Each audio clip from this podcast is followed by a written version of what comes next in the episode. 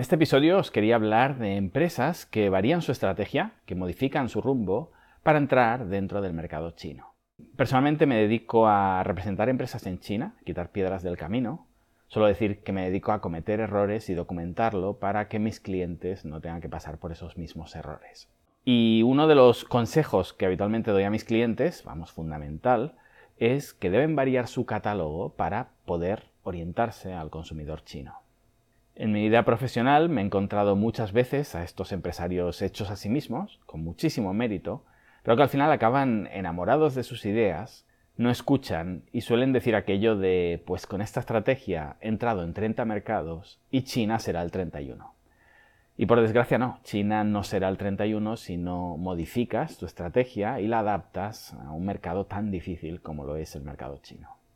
Como os decía, voy a hablar de algunas marcas famosas que variaron su estrategia para entrar en el mercado chino. Si queréis que hable de alguna marca en especial o que profundice en algunas de las estrategias, me lo dejáis en los comentarios.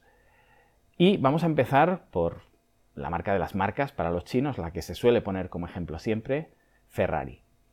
Ferrari varió su estrategia brutalmente para poder entrar en el mercado chino. Y es un ejemplo de, de caso de estudio para una escuela de negocios. Yo tuve la suerte de poder entender este caso porque una de mis mejores amigas era la novia de el empleado de Ferrari que se dedicaba a dar unos cursos. Cuando tú te compras un Ferrari tienes que pasar por un curso obligatoriamente de conducción. Entonces el monitor que daba estos cursos a las personas chinas que recién eh, acaban de comprar su Ferrari, pues este monitor acabó siendo amigo mío. Y bien, me, me dio esta información que me parece súper valiosa como sabéis, y bueno, si no lo sabéis en general, para comprar un Ferrari tienes que tener un currículum de coches anteriores, tienes que esperar, es decir, Ferrari te obliga a esperar para que valores la marca. Incluso si tienen el coche disponible, vas a tener que esperar porque por un Ferrari hay que esperar. Esa es la idea que te intenta colocar la marca para que valores lo que estás comprando. Y lo que sucedió en China es que los chinos no esperan. De hecho, lo que me contaba que sucedía es que los chinos llegaban con el dinero en la mano al concesionario. Entonces esto era cómico porque tenías el concesionario de Ferrari en un lado de la calle, el concesionario de Lamborghini en el otro lado de la calle, y cuando las personas de la oficina le decían al chino que no, que, le agradecía mucho que hubiera llegado con el dinero en la mano, pero que no se podían llevar el coche que estaba de muestra, que por normativa de marca tenía que esperar tres meses para obtener el producto comprado, pues ¿qué hacían los chinos? Cruzaban la calle y se compraban un Lamborghini y salían con el coche puesto. Entonces me decía, no recuerdo los números exactos, hablo de memoria, pero que Ferrari tuvo que cambiar y no recuerdo si varió de 3 meses a 15 días. Es decir, todavía Ferrari se resistió a cambiar uno de, sus buques insignias en los procedimientos, pero no, no, al final tuvo que cambiar su estrategia y adaptarla a un mercado tan difícil como el chino, que se preveía que acabará siendo uno de los grandes mercados de coches de lujo del mundo, como así ha acabado siendo. Bien, sigamos. Eh, durante este capítulo os voy a hablar de, otra marca de coches y estoy seguro que os va a sorprender eh, esa adaptación que estamos hablando de marcas que al final acaban cambiando su estrategia para poder entrar en el mercado chino. Pero dejadme que vayamos ahora con Disney y el superhéroe que hemos visto de moda en este último año que ha sido Sanchi. Esto obviamente ha sido un viraje total de Disney para encontrarse con el público al que se espera ganar en los próximos años, que no es otro que el público chino. Sanchi es un personaje que se inventó hace varias décadas, no es un personaje nuevo, pero sí es nuevo que se lleve al cine a este personaje cuando era uno de los menos interesantes eh, en el pasado. Desde luego Disney ha variado toda su estrategia en muchas parcelas de su negocio, desde el parque de atracciones que abrió en Hong Kong hasta el que ha abierto eh, hace pocos años en Shanghai. Es decir, eh, el mercado chino es claramente un objetivo de Disney, de una clase media cada vez mayor, una clase alta que no se puede ignorar y faltaba este último punto, el de las películas, y con Sanchi vemos ese viraje. En cualquier caso, aquí la idea a retener es que la estrategia de Disney en China como mercado es total y la apuesta por un superhéroe chino esencial. Grabé un vídeo anteriormente hablando del cine chino y cómo, a pesar de que todavía va por detrás su industria, el cine americano, como país, como mercado consumidor, ya ha superado a Estados Unidos. Y como decimos, Sanchi es el guiño de Disney, Pero mi apuesta es que cada vez más vamos a ver personajes principales chinos o personajes secundarios eh, importantes en las películas. El acompañante del héroe o la chica de la película va a ser un actor chino. Una tercera marca de la que quiero hablar es KFC, Kentucky Fried Chicken. Es curioso porque durante mucho tiempo McDonald's se adaptó muy poco o se, entre comillas, se negó a adaptarse al mercado chino, a los menús de los chinos. Era una empresa extranjera y quería imponer su menú extranjero. Kentucky Fried Chicken desde el principio, por lo menos desde que yo lo conocí, adaptó totalmente su menú para ofrecer platos de arroz y bueno, diferentes acompañamientos para conseguir algo que yo me encontraba cuando iba a este tipo de restaurantes y era que si iba acompañado de un compañero o una compañera china, no tenían platos para escoger, solo había menú para un extranjero, pero los locales se sentían eh, muy poco bienvenidos por la marca.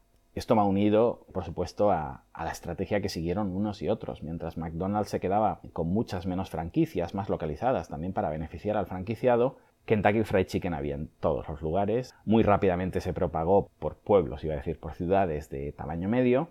Y por tanto, eh, en esas ciudades donde no había ni un solo extranjero, tenía que adaptarse a, las necesidades locales. En cualquier caso, para evitar críticas en los comentarios, diré que yo si acudía a este tipo de restaurantes era porque durante años vivía en el interior donde lo más cercano a una o dos horas a la redonda y lo más asimilable como restaurante extranjero era el Kentucky Fried Chicken, y sí, lo tengo que admitir, para mí era una salvación cada semana o cada dos semanas poder comer algo diferente al menú de la fábrica, que era lo que comíamos todos los días. IKEA, eh, una cuarta marca que no conozco a nivel mundial, no sé cómo lo hacen en, en la mayoría de sus países, pero sí me sorprendió algunos cambios que vi con respecto a España, como mínimo, que es el otro lugar donde conozco IKEA. No, he estado ni en, países europeos en IKEA, ni, cuando he viajado a América, no sé cuáles son sus estrategias, pero sí me sorprendió que, por ejemplo, en China estuviera en el centro de las ciudades. Es decir, en España, por lo menos, lo que yo conozco, son centros localizados en las afueras de las ciudades, donde además hacen un negocio inmobiliario, suelen ser bienvenidos por los países o por las regiones y por tanto consiguen el suelo a muy buen precio, es decir, hay más negocios aparte de lo que es la venta pura de muebles. Se recalifica toda la zona, se hacen otros negocios inmobiliarios alrededor del lugar donde se sitúa IKEA. Y bueno, cuando yo llegué a China, encontrarme IKEAs en la calle principal o en calles relativamente importantes de la ciudad me sorprendió bastante por esa política que os comento de mi país de origen. Yo lo asocié a diferentes aspectos. Eh, primero, eh, cuando yo llegué, por ejemplo, a Guangzhou, eh, había 8 millones de personas y había un millón de coches, mientras que, por ejemplo, en Barcelona había 2 millones de personas y 2 millones de coches. Es decir, un coche por persona, mientras que en Guangzhou había una proporción de 1 a 8. Es decir, cambiaba mucho la cosa, los chinos no se podían desplazar como hacemos nosotros a las afueras de la ciudad para recoger los muebles. Quizá no había ese componente de llevártelo puesto que triunfó tanto en Europa. Me gustaría también ahí analizar un poquito más, si me lo pedís lo haré, ¿Por qué ese cambio tan radical de estrategia que obviamente afectaría los precios? Porque no es lo mismo tener locales baratos en suelos regalados o subvencionados en las afueras de las ciudades que directamente irte al centro de las ciudades. También es cierto que estas estrategias cuando empezaron en China los precios no son los que tenemos hoy, pero en cualquier caso me sorprendió muchísimo esa diferente estrategia en cada país, ¿no? También siguiendo con IKEA, otra estrategia que se hizo famosa porque la empezó a probar en China precisamente fue la eliminación de los famosos laberintos. No sé si en general están dejando de gustar en todo el mundo o si nunca les funcionaron con los chinos. Quiero pensar esto segundo. Es decir, no me cuadra para nada con la cultura china esta idea de hacer perder a tus clientes por laberintos infinitos para conseguir que lo vean todo, que compren más o que no puedan escapar fácilmente de la tienda. El caso es que cuando IKEA se ha planteado a nivel mundial quitar sus laberintos, el primer país con el que ha empezado ha sido China. Y bueno, no quería dejar de mencionar a Pizza Hut. Eh, en general eh, diría cualquier cadena de restaurantes de comida rápida, pero Pizza Hut especialmente porque fue una de mis primeras sorpresas en China. Es decir, yo llegaba de un lugar donde tú no podías llevar a tu cita a comer pizza a un Pizza Hut. Y una de las primeras citas que tuve, mm, me dijo la chica que ella buscaba el restaurante y de repente me veo en un Pizza Hut. Y claro, tuve que sacar el tema durante la cena le dije, mira, yo si llevo a una cita a, una chica al Pizza Hut, pues es la primera y la última cita. Pero eh, realmente me sorprendió. ¿Por qué? Porque la decoración, el estilo, el público al que se dirigía no era el mismo al que se dirigía en mi país. Y esto era importante, es decir, era un restaurante de, de nivel, iba a decir. Tampoco es que fuera de clase alta, pero era un restaurante que cuidaba las formas, la limpieza, el personal, la decoración, todo el ambiente estaba pensado para otro tipo de público. Ahí iban familias, ahí iban ejecutivos, etc. Esto realmente pasaba con todos los restaurantes de comida rápida en mayor o menor medida. La excepción de KFC, que la he comentado antes, era porque llegaba a pueblos muy pequeños y a pueblos muy pobres. Pero en general, para mí, McDonald's en mi país era de los restaurantes más baratos que uno podía ir a comer, donde se pagaban los peores sueldos, pero en cambio en China eran restaurantes de nivel medio, eh, para nada nivel bajo. Es decir, se podía comer muchísimo más barato en cualquier restaurante chino que en un McDonald's.